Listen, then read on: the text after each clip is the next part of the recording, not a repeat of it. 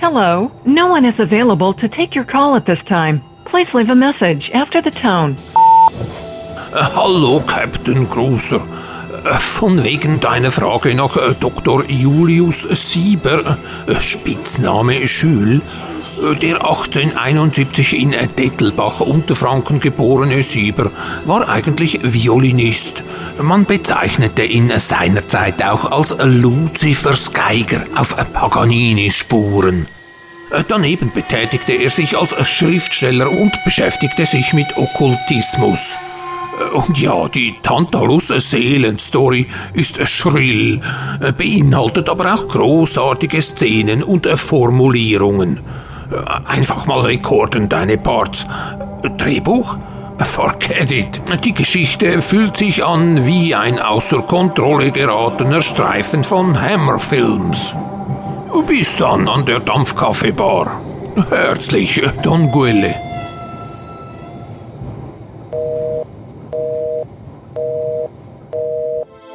Zeitrisse. Tantalus-Seelen.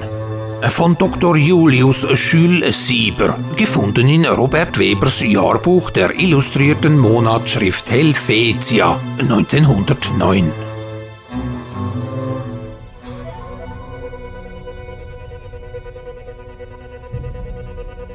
Eigentlich sollte man Merlins Zauberwald oder Aladins Palast mit seinen weißen Marmorhallen, seinem Fontänenzauber und seinen gaukelnden Feen dazu nehmen. Indes begnügt man sich mit einem einsamen, idyllischen Schwarzwälder Dörfchen oder sonst einem poetischen Winkel auf der weiten, weiten Welt. Nur recht still, weltentlegen und verlassen muss er sein. Mitten in diese Idylle setzt man ein kleines, armes Dörfchen und just in die kleinste, ärmste Hütte ein paar schlichter Bauersleute, arm, aber zufrieden. Wie Deukalion und Pyrrha im goldenen Zeitalter leben sie dahin. Sie sind begnadet. Sie, ihre Hütte, das arme Dörfchen, so begnadet wie die Stadt im Mittelalter, in der die Glocken den Gottesfrieden verkündeten oder ein Troubadour seine süßen Weisen sang, wie das Fleckchen Erde, auf dem in grauen Zeiten das Gespann der Göttin Freya Halt machte, wie die Insel der Seligen selbst. Dieses Dörfchen, diese Hütte ist nämlich die Wiege eines Genies. Seine Knabenjahre verlebt der Gottbegnadete hier, noch verborgen und unbeachtet, aber schon erfüllt mit triumphierenden Jugendträumen. Wie dem herrlichen Götterknaben Zeus, dem, als er auf der Insel Kreta weilte, fromme Bienen, süßen Honig, kluge Gazellen und Hirschkühe Milch und sanfte Tauben Früchte und duftende Blumen zutrugen. So sind auch ihm alle Dinge zu Willen und untertan. Alles um ihn ist getaucht in die Wonne des Lichts und tiefe Glückseligkeit. Etwas wie unbestimmter, aber feierlicher Traum steigt in seiner jungen Seele herauf, einem wogenden Schleier gleich, durch den der geheimnisvolle Glücksschatz blinkt. Die Verse der Chimäre im König von Zypern, uralte, fast vergessene Verse, umschlingen ihn wie Lockungen. Willst du kämpfen? Töten? Ströme Blutes sehen? Große Haufen Goldes?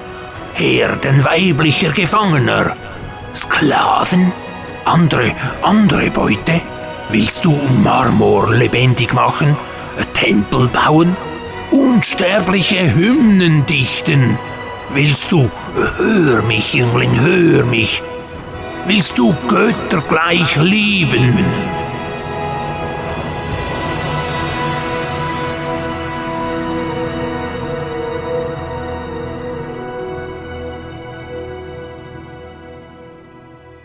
Lass mich werden, was Orpheus war, der die Stürme besänftigte, der die wilden Zentauren in Tränen zerfließen, die Sonne am Himmel vor Neid erblassen machte, wenn er in die Seiten griff. Gib mir die Leier des Arion, welche wie ein Stern über ferne Meere leuchtete und von den Wellen getragen wurde, ohne zu sinken.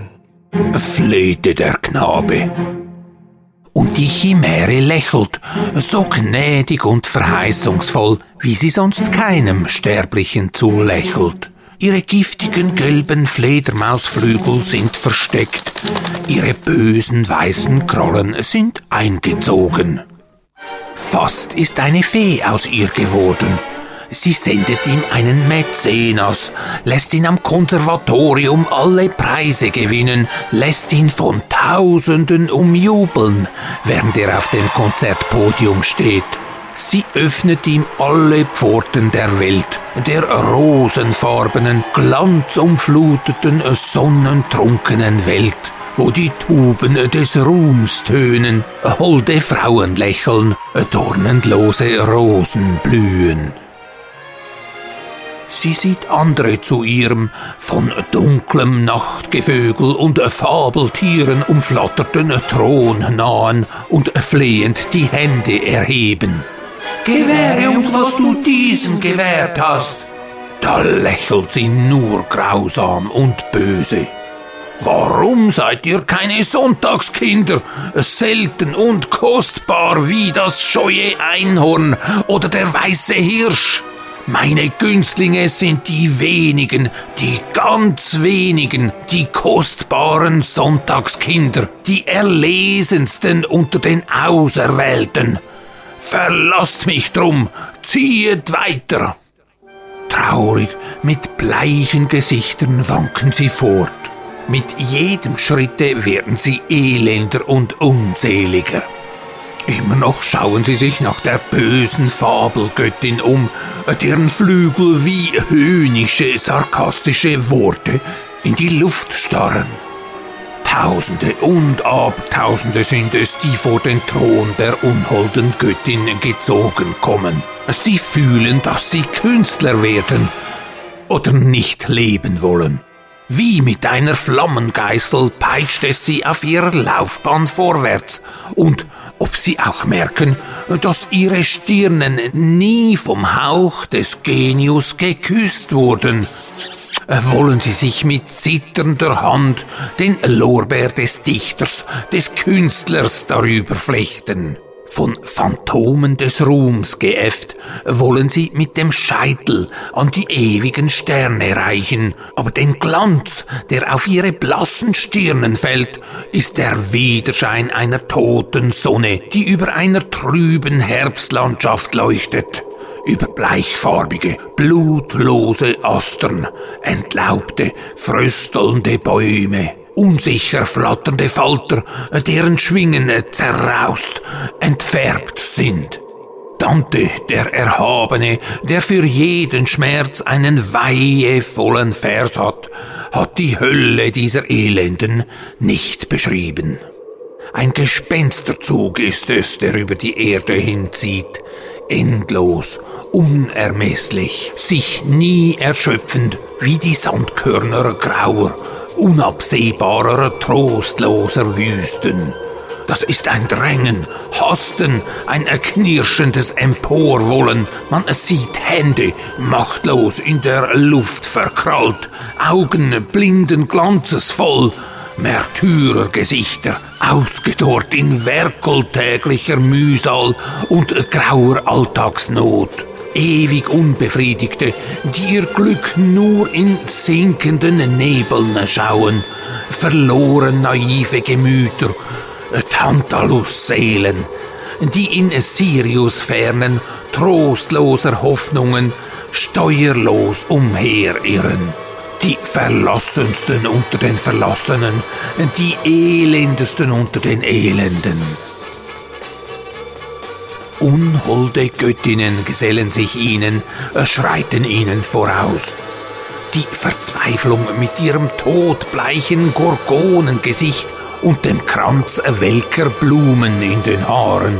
Zu ihrer Rechten schreitet die Verlassenheit, zu ihrer Linken vielleicht die schrecklichste dieser Furien, der Zweifel, der Zweifel des Kunstjüngers an sich selbst. Böse Qualengedanken haucht er den Unglücklichen ein. Nie werdet ihr sein wie diese Großen, diese Genialen. Drei Augen, zehn Sinne. Die Nerven von Elfen, den Fleiß von Heroen haben sie. Sie atmen in einer ganz anderen Luft und wohnen nicht auf derselben Erde wie ihr. Sie teilen auch nicht denselben Himmel mit euch. Nie werdet ihr sie erreichen. Und dennoch sah man niemals auch nur einen einzigen dem Banner der bösen Göttinnen untreu werden.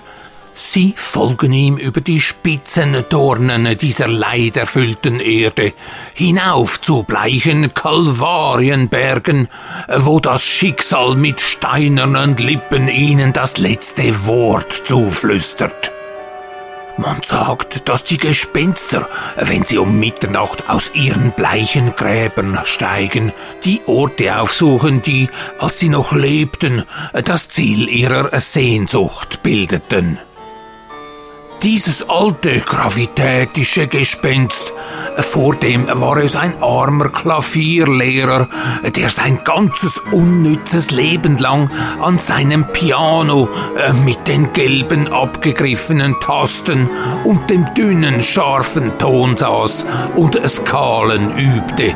Jetzt flattert es um einen hell erleuchteten Konzertsaal, in dem ein Klavier-Titane eine Lisztsche Bravour-Pièce vom Podium herab wie eine Brandrakete ins Publikum schleudert.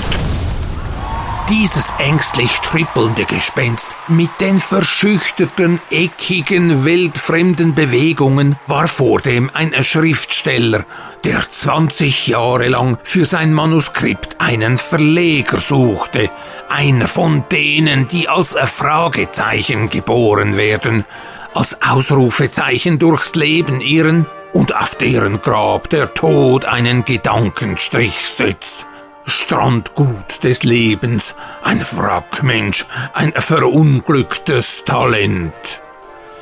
Es gibt Menschen, äh, bei denen oft schon das Äußere wegen eines schwer zu definierenden, auffallenden Zugs uns seltsam befremdet. Ihr Äußeres ist aber nur das Symbol ihrer kranken Psyche. Sie sind stillos und unharmonisch in allem, was sie tun, zerfahren und haltlos in allen Lebenslagen. Große Ideale, denen sie nachjagen, werden in ihren Händen zu unschönen Zerrbildern. Ihre Ideen peinigen sie mit der grauenhaften Macht monomanischer Zwangsvorstellungen. Ihr Leben ist eine lemurenhafte Tragikomödie, ein Satyrspiel ohne Sinn. Absonderlichkeiten und Seltsamkeiten haben sie. Die wachsen langsam, ganz langsam empor, strecken die Fühler aus wie das Schalentier, das sein schützendes Dach verlässt und behutsam hinauskriecht wieder auf dem eingezogenen runden Kopfe Beulen entstehen, sich zu Hügeln wölben, wie aus ihnen rüsselgleiche Arme sich vorstrecken, steigen, anschwillen, sich aufrollen, wie sie zur Säule wachsen, sich zuspitzen, immer schneller und schneller, bis die Schnecke zum Polypen wird, der am Felsen klebend, beutegierig seine Fangarme ausstreckt. Dort schreitet ein Gespenst mit hastigen Bewegungen, das fahle Leichentuch zu malerischen Falten drapierend. Ein Maler war's vor dem, der auf dem Banner der bösen Chimäre die Worte Ruhm, Ehre, Geld gelesen hatte. Worte, die ein falscher Hauch des Lebens ihm betrüglich schwellen ließ. In den Sälen der Kunstausstellungen umherflatternd, suchte es vergeblich nach seinen Bildern. Und dort jenes einsam schleichende, trüb vor sich hinstarrende Gespenst? Es hat in seinem Gespensterdasein all seine Illusionen verloren. Es hat keine Lieblingsorte mehr. Es hat sein frühes Leben vergessen. Es irrt nur noch auf der Erde umher, weil dies so Sitte ist im Gespensterreich. Nur eines hat das Gespenst noch nicht vergessen, wie es kam, dass seine Illusionen schwanden. Wie da der Konzertagent zu ihm sagte mit kalter, wohlkultivierter Stimme. Es mag sein, dass Sie gut spielen, aber damit ist es heutzutage, wo es so viele gibt, die gut spielen, nicht getan. Viel wichtiger als das gut Spielen ist, dass man Glück hat. Glück und Erfolg. Sie müssen Geld daran wenden. Für die Reklame, für den Saal, für das Inserieren. Ausmattierte Säle müssen sie schaffen. Den Paderewski kostete es 60.000 Mark, bis er berühmt wurde. Jetzt hat er einen eigenen Salonzug. Damals hatte er seine Illusionen verloren. Zwar war es ihm schwer angekommen, so schwer, dass er geglaubt hatte, er könne nicht mehr leben ohne sie. Und doch war er alt dabei geworden, Blasser und blasser waren seine Wünsche und Hoffnungen geworden, grauer und farbloser. Das Leben hatte ihm den Staub Körnchen für Körnchen von den Flügeln gestreift. Der graue Alltag hatte seine Träume verschlungen, wie die Sonne den Meerschaum aufsaugt. Ferne, ganz ferne schlief die Vergangenheit der Lorbeerkranz in seinem armseligen, kahlen Kämmerchen verdorrte. Der Kupferstich mit den düsteren, verzerrten Zügen Paganinis vergilbte. Eine tiefe, trostlose Müdigkeit war grau und schwer von ihm aufgestiegen. Die düstere, melancholische Nacht mit tief schleppenden Wolken hatte sich langsam herangewälzt alle Farben auslöschend. Und dann das Schrecklichste, dieses geheime, lautlose Zusammenbrechen in seinem Innern und wie er sich manchmal noch dagegen aufbäumte. Wie eine aufzuckende Flamme, die über ein verglimmendes Papier hinhuscht, war wohl noch ab und zu eine fantastische Hoffnung in ihm aufgeflackert. Schließlich war er alt geworden. Eines jener Originale, über das die Kinder spotten, die Erwachsenen lächeln, wenn sie in ihrem abgeschabten Röcklein über die Straße gehen und die schließlich einsam so am Wege sterben, wie wenn ein Stein in dunkler, lautloser Nacht von einem alten Gemäuer abbröckelt und ins schwarze, stille Wasser versinkt wie wenn im nassen Sande ein Funke verglimmt. Vielleicht geht ein mitleidiger Nachbar mit der Leiche, weil es eine der neun Barmherzigkeiten ist, die Toten zu bestatten. Es war eines Tages, da traten die guten Göttinnen, die dem Menschen wohlwollen und die Dornen glätten, über welche die Füße der Sterblichen schreiten müssen, vor den Thron der bösen Chimäre, Klage führend mit leisen, traurigen Stimmen, so süß wie der Duft bleicher Lilien und Narzissen. Warum, unholde Göttin, lockst du mit sündigem Lied die Tausende ins Verderben? Warum spiegelst du ihnen Phantasmen vor, die sie wie flackernde Irrlichter äffen und Narren, die ihr Leben zernichten wie ein Axtschlag das Tau zerhaut? Da sprach die Chimäre mit einer Stimme, so spitz wie ihre weißen Totenkrallen.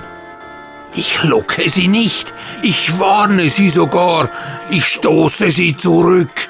Mich ekelt vor ihrem stürmischen, brünstigen Umwerben aber sie lassen nicht von mir, die ich sie verhöhne, mit Skorpiongeißeln peitsche, mit Füßen trete.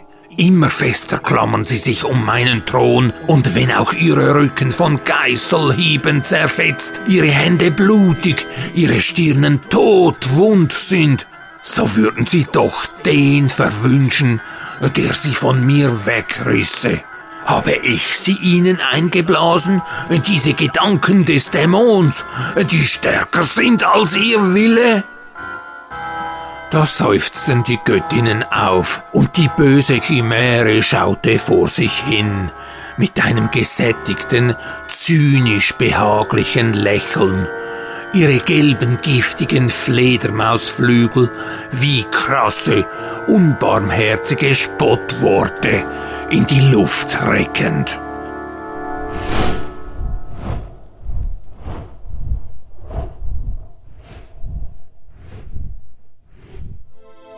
Zeitrisse. Tantalus-Seelen von Dr. Julius Schül-Sieber mit den Stimmen von Don Guelle, Irene Treegarden und Raffaelius Alva Cruiser.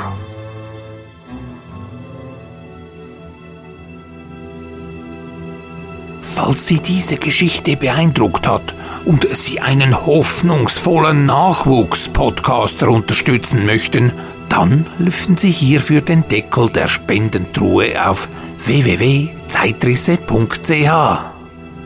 Merci beaucoup.